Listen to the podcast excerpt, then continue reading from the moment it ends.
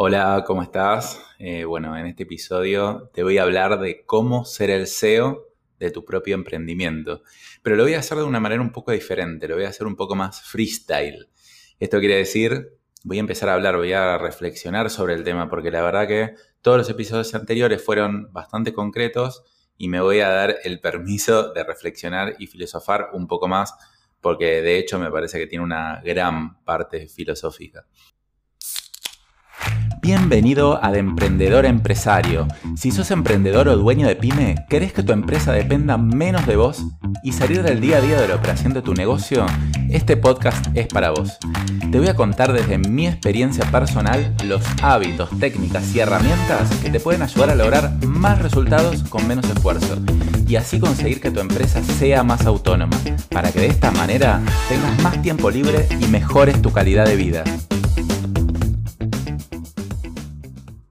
Entonces, bueno, empecemos. ¿Qué quiere decir ser el CEO de tu propio emprendimiento? ¿O por qué se me ocurrió grabar este episodio? Yo lo que veo es que la mayoría de los emprendedores piensa en chico. Es decir, como dice, soy chico, entonces pienso en chico. Cuando sea grande voy a pensar en grande. Y yo veo que ese es un error. Yo creo que está bueno pensar en grande aunque seas chico. Es decir, que pienses en cómo va a ser tu emprendimiento en unos años, que lo proyectes y de esa forma empieces a actuar hoy. Hay un ejemplo que, uso muy seguido, pero voy a usarlo de una manera diferente, que es que seas el arquitecto de tu propio emprendimiento. Y doy el ejemplo con construir una casa, cómo construye una casa un arquitecto.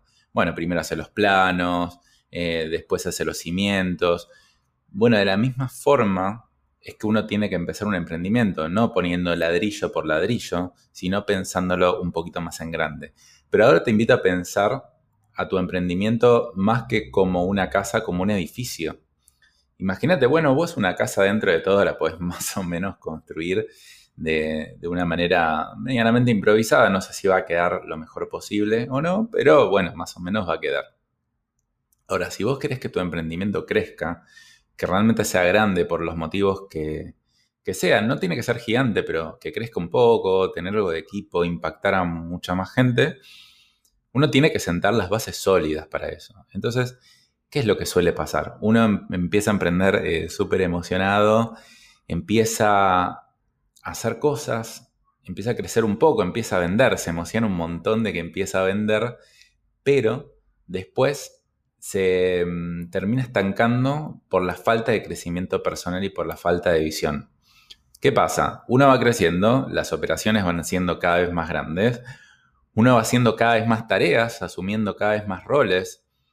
Sin embargo, uno como dueño se queda haciendo todo, por distintos motivos. Una porque no tiene dinero para poder contratar gente y delegar, otra por la dificultad de soltar el control, por pensar que, bueno, yo voy a hacer todo bien y cualquier otra persona que lo haga lo va a hacer peor que yo. Pero yo creo que también es por falta de visión, porque la verdad que la mayoría de los emprendedores se termina quedando súper chiquito. Es decir, al final no son, no son empresarios, son pequeños emprendedores o pequeños productores que terminan, bueno, generándose un autoempleo, como dice Robert Kiyosaki, en su libro creo que es el cuadrante del flujo del dinero, que te habla de, ok, que hay gente en la relación de dependencia como empleado, y después está también el autoempleado, que es, ok, yo no quiero tener jefes, no quiero trabajar para nadie y me genero mi propio empleo para mí. Eso es lo que termina pasando con muchos profesionales independientes, con muchas marcas personales, que de repente, bueno, claro, soy yo, yo solo, me, me un empleo, bueno, tengo un poquito más de libertad, pero también tengo un montón más de riesgo, y bueno, me quedo ahí. Pero tal vez quiero crecer, pero bueno, no entiendo bien cómo. Entonces, yo acá en este episodio, en este episodio bastante freestyle, eh, yo quiero reflexionar un poco y tratar de, mm, primero que vos sepas qué querés ser. Y acá hay, un montón de trabas, yo veo un montón de trabas de la gente que es, muchas veces me dicen, bueno, pero yo no sé exactamente qué quiero ser. Entonces, pero por lo menos ponete a pensar hoy. Y te digo mi ejemplo personal, yo muchas veces me planteo quién quiero ser y no estoy seguro. Y de repente cambio de opinión y de repente pienso, quiero hacer una cosa y después quiero hacer otra. Por ejemplo, yo mm, hace más o menos ocho años, cuando empecé mi agencia de marketing, yo estaba en la dicotomía. ¿Qué quiero ser? A ver, el consultor más experto del mundo, cosa que, no sé, me llamen para conferencias y cada conferencia me paguen 10 mil dólares, o trabajar solo, o tener un equipo y formar una empresa. Y en ese momento, yo quería formar una empresa, una empresa grande, con muchos empleados. Esa era como mi visión. Si ven, no tenía tanta experiencia, por eso la planteaba de esa manera, era lo que sabía en ese momento. Y bueno, y así estructuré y después me terminé dando cuenta que tal vez no me gustaba una empresa tan grande, sino que me gustaban eh, trabajar con equipos muy chicos y prefiero tener algo un poquito más boutique. Pero bueno, en su momento me planteé esa visión y estuvo bueno haber planteado esa visión porque toda mi empresa la estructuré de esa manera.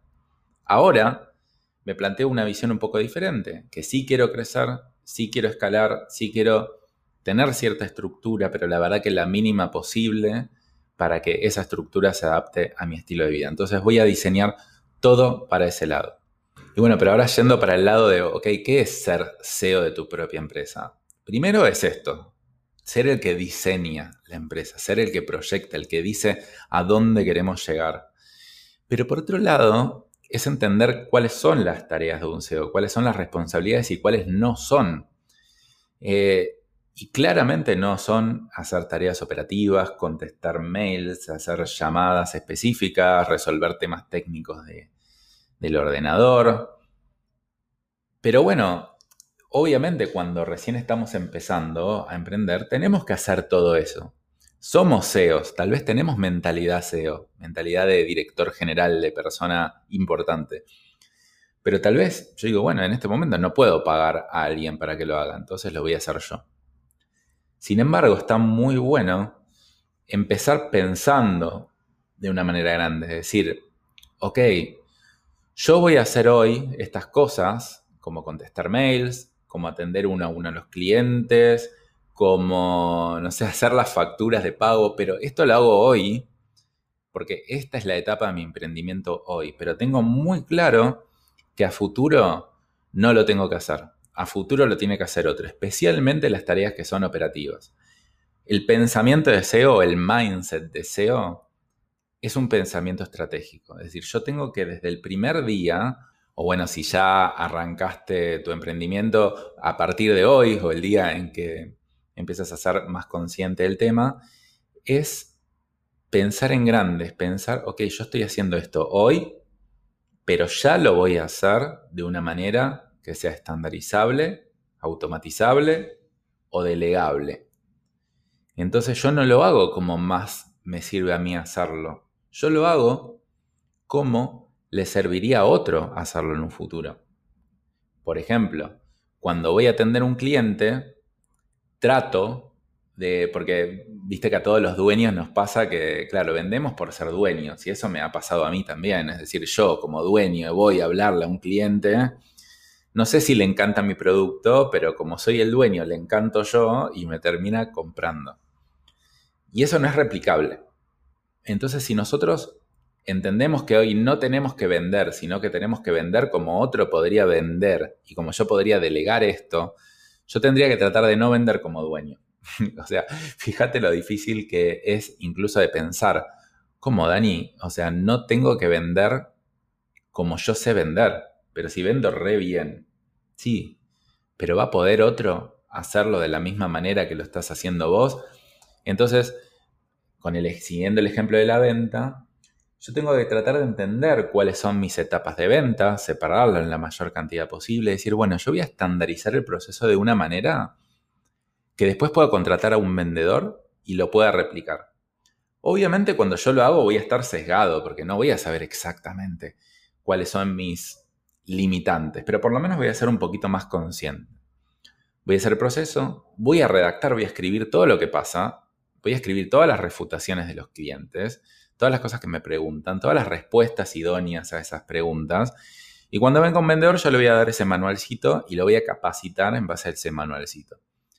Obviamente van a surgir otras cosas, porque a mí me pasa, una vez que estandarizo, incluso ya después de, no sé, más de 10 años de estandarizar procesos, me sigue pasando que me quedan puntos ciegos. Entonces yo sé que lo primero que tengo que hacer cuando contrato tercerizo algo es monitorearlo y, es terminar de pulir ese manual de operaciones para que realmente me quite todos mis sesgos.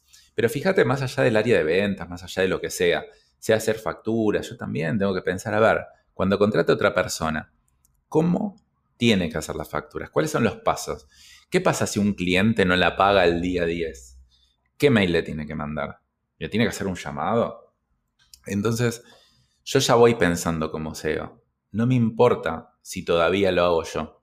Yo tengo que hacer las cosas como otra persona las podría hacer en un futuro. Entonces, bueno, como la mayoría de la gente no piensa de esta manera, se queda atrapada en la operación del negocio, se queda haciendo un montón de tareas operativas cuando intenta delegar, si es que tiene presupuesto, delega y fracasa en el intento muchas veces, eh, o muchas veces no tiene presupuesto para delegar, porque claro, como no pensaste como SEO, no pensaste en la finanza, dijiste, bueno, total, me entra un cliente, le voy a cobrar lo que él puede pagar, y no pensaste en los precios, no pensaste en la estrategia, no pensaste desde el principio que vos vas a querer delegar, entonces vas a tener que tener presupuesto, eso es lo más importante.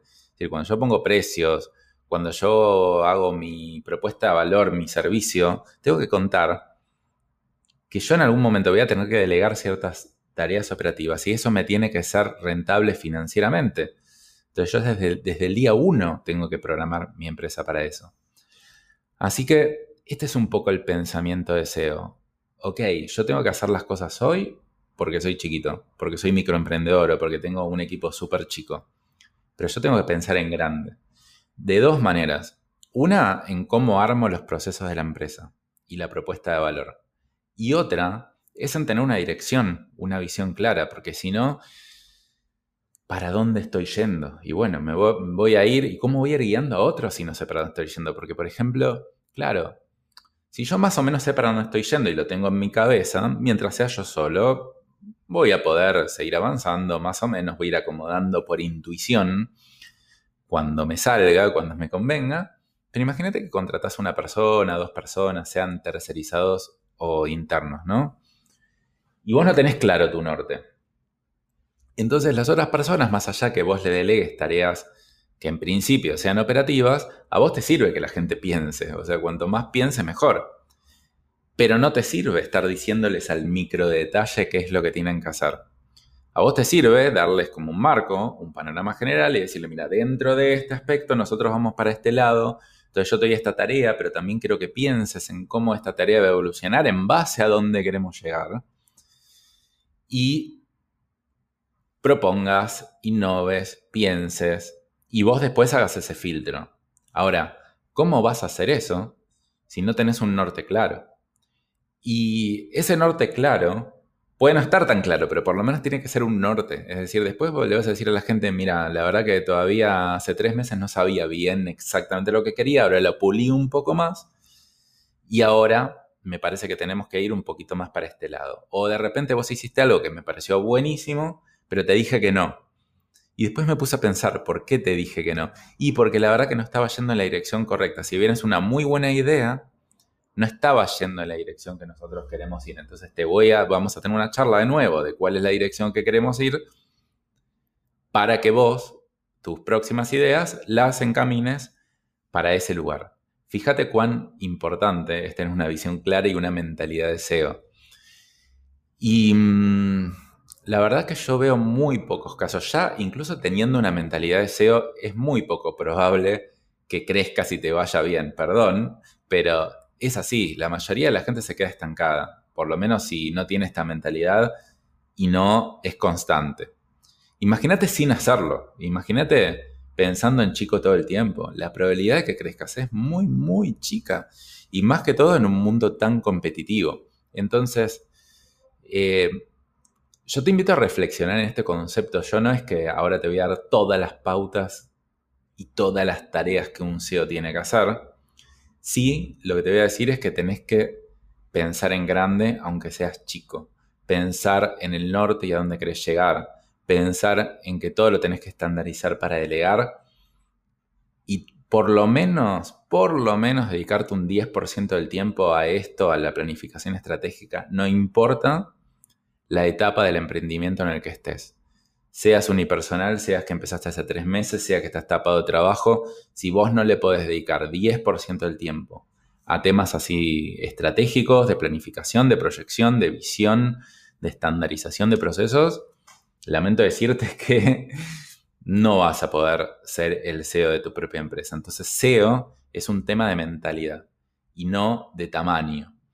Ahora, voy a ser un poquito más concreto y te voy a decir qué cosas sí podés hacer para cada vez tener más chances de ser más CEO o dedicarte más tiempo a ser realmente CEO de tu propia empresa. Bueno, lo primero que tenés que hacer como dice el título de este podcast, que es Emprendedor Empresario, cómo ganar libertad, es ganar libertad. Es decir, salir de estar el 100% de tu tiempo en las operaciones y pasar de estar el, primero el 95% de tu tiempo, después el 90%, después el 80%, después el 70%. Entonces lo primero que tenés que hacer es ganar tiempo. ¿Cómo ganas ese tiempo? Con tiempo. Bueno, parece un poquito contradictorio, pero a ver, mínimo, mínimo, mínimo, si vos le, dedicas dos horas por semana a este tipo de pensamiento, con esas dos horas vas a poder fabricar media hora más para la semana que viene y después media hora más para el mes que viene y de a poquito ir ganando. Pero el tiempo se fabrica con tiempo y estrategia y tiempo bien dedicado. Entonces, lo primero que te puedo decir es eso, que tenés que ganar tiempo. Algunos consejos hábitos, productividad, levantarte un poquito más temprano, empezar a hacer las cosas importantes a la mañana, cuando todavía no tenés la cabeza repleta de problemas, eh, no mirar el celular. Hay un montón, de hecho tengo un montón de capítulos redactados eh, sobre, sobre eso, que lo puedes ver en mi podcast. Hay otros podcasts que son muy buenos sobre hábitos. Hay uno que se llama eh, Cómo fabricar tiempo. Hay otro que se llama El show de los super hábitos que son súper recomendables, porque lo primero que tenés que hacer es ganar tiempo. Una vez que ganaste tiempo, aunque sea un 10%, y yo te puedo asegurar que en un mes podés tener un 10% de tu tiempo libre, empezás a entrar en ese círculo virtuoso de cada vez ganar más tiempo. Para mí, como una meta muy importante y muy interesante de lograr, es de acá a un año que te propongas tener un 50% de tu tiempo para tareas estratégicas. Lo ideal es más, pero la verdad que con 50 es suficientemente bueno para que estés una parte en la operación de tu negocio, obviamente las cosas relativamente más importantes, y un 50% en el diseño, en la proyección, en análisis de mercado, en acciones que impacten en el largo plazo. Entonces, primer paso, ganar tiempo. Segunda regla para pensar como SEO, segundo paso, es la sistematización que también hablo en otros episodios, que es cada vez que pienso algo, lo pienso para que eso sea un sistema. Redacto el proceso en la mayor cantidad de partes posibles, trato de automatizar con software lo más posible y lo que no es posible automatizar lo delego, lo tercerizo. En el episodio anterior hablo de cómo tercerizar a bajo costo. Entonces vos tenés primero liberar tiempo, después sistematizar y automatizar o delegar, o bueno, todo eso junto. Pero lo primero es pensar en sistemas, en que tu empresa tiene que ser un conjunto de sistemas que vayan trabajando para vos y vos los vayas monitoreando. No son sistemas que lo vas a hacer una vez y nunca más los vas a ver. Pero son sistemas que una vez ya implementados funcionan solos y vos simplemente le tenés que ir haciendo pequeños ajustes. No te olvides de hacer esos pequeños ajustes porque si no van a quedando sistemas viejos. Y después, la próxima etapa, cuando ya tenés un 30%, 40% de tu tiempo libre, es empezar a pensar en hacer acciones más de largo plazo y pensar en rentabilidad. ¿Y qué significa? Rentabilidad sería más que todo volverte el CFO también de tu empresa, porque un rol muy importante para el CEO es el CFO. CFO es Chief Financial Officer, o bueno, más o menos me salió pronunciado en inglés, pero es básicamente sería como el gerente financiero, donde vos ahí tenés que empezar a optimizar recursos, donde vos tenés que decir, ok, ahora tengo un pequeño sobrante capital, ¿dónde lo invierto? ¿Cuál es la mejor inversión en marketing o en contratar a una persona más?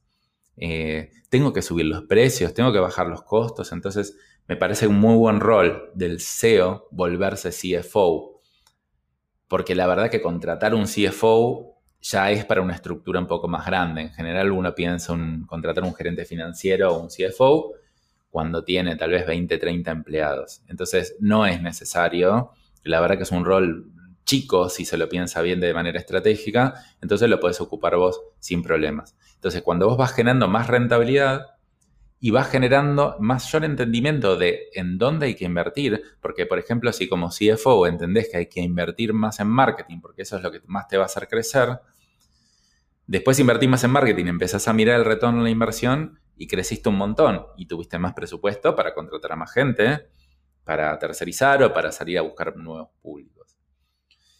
Y mm, todo lo que es pensamiento a largo plazo es pensar en qué acciones tal vez no tienen un efecto hoy, pero si las haces sistemáticamente, metodológicamente, durante tres años, dos años, te van a empezar a generar un efecto súper positivo.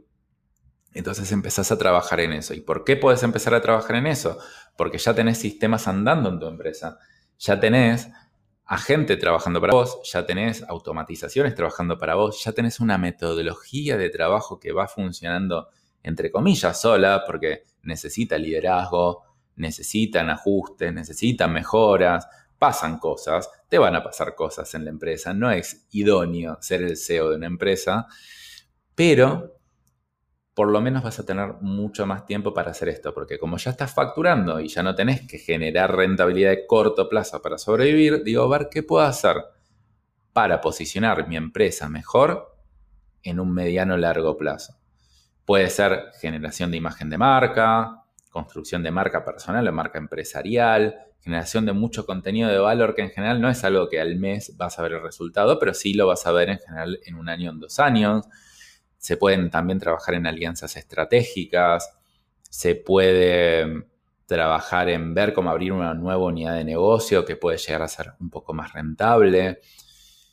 Ahí ya está haciendo un SEO en serio, con todas las palabras. Antes, uno es un mini SEO, un baby SEO. Eh, un SEO futuro, pero no importa, así como todos somos niños, somos bebés en un momento y somos un proyecto de adulto, vos hoy como bebé emprendimiento o bebé emprendedor o bebé SEO, vos ya tenés que empezar a proyectar ese camino. Entonces, mi invitación en este episodio, que fue bastante freestyle, espero que te haya gustado, por favor, me encantaría que me comentes en mis redes, a ver si te gusta este tipo de episodio, porque sé que hay gente que le gusta más y hay otros que no tanto, o qué te gusta específicamente, pero mi invitación es que empieces a adoptar esta mentalidad y empiezas a pensar en grande, más allá que mañana tengas que salir a tapar urgencia. Pero acuérdate, el primer paso siempre es empezar a generarte tiempo estratégico y empezar a pensar como SEO. Así que bueno, te pongo como reto empezar a pensar como SEO, tomarte dos horas la semana que viene para que vos entiendas qué es lo que es ser SEO para vos. Estaría bueno que empieces por esa definición. Así que bueno, espero que te haya gustado este episodio. Lo grabé todo de corrido. Y mm, bueno, espero que si te gustan estos episodios y más cosas sobre cómo volverte SEO de tu propio emprendimiento, te suscribas a este podcast y me empieces a seguir porque te voy a explicar cómo ser un CEO de tu propio emprendimiento y cómo lograr crecer y actuar con una mente grande por más que tu emprendimiento sea chico. Nos vemos la semana que viene. Hasta luego.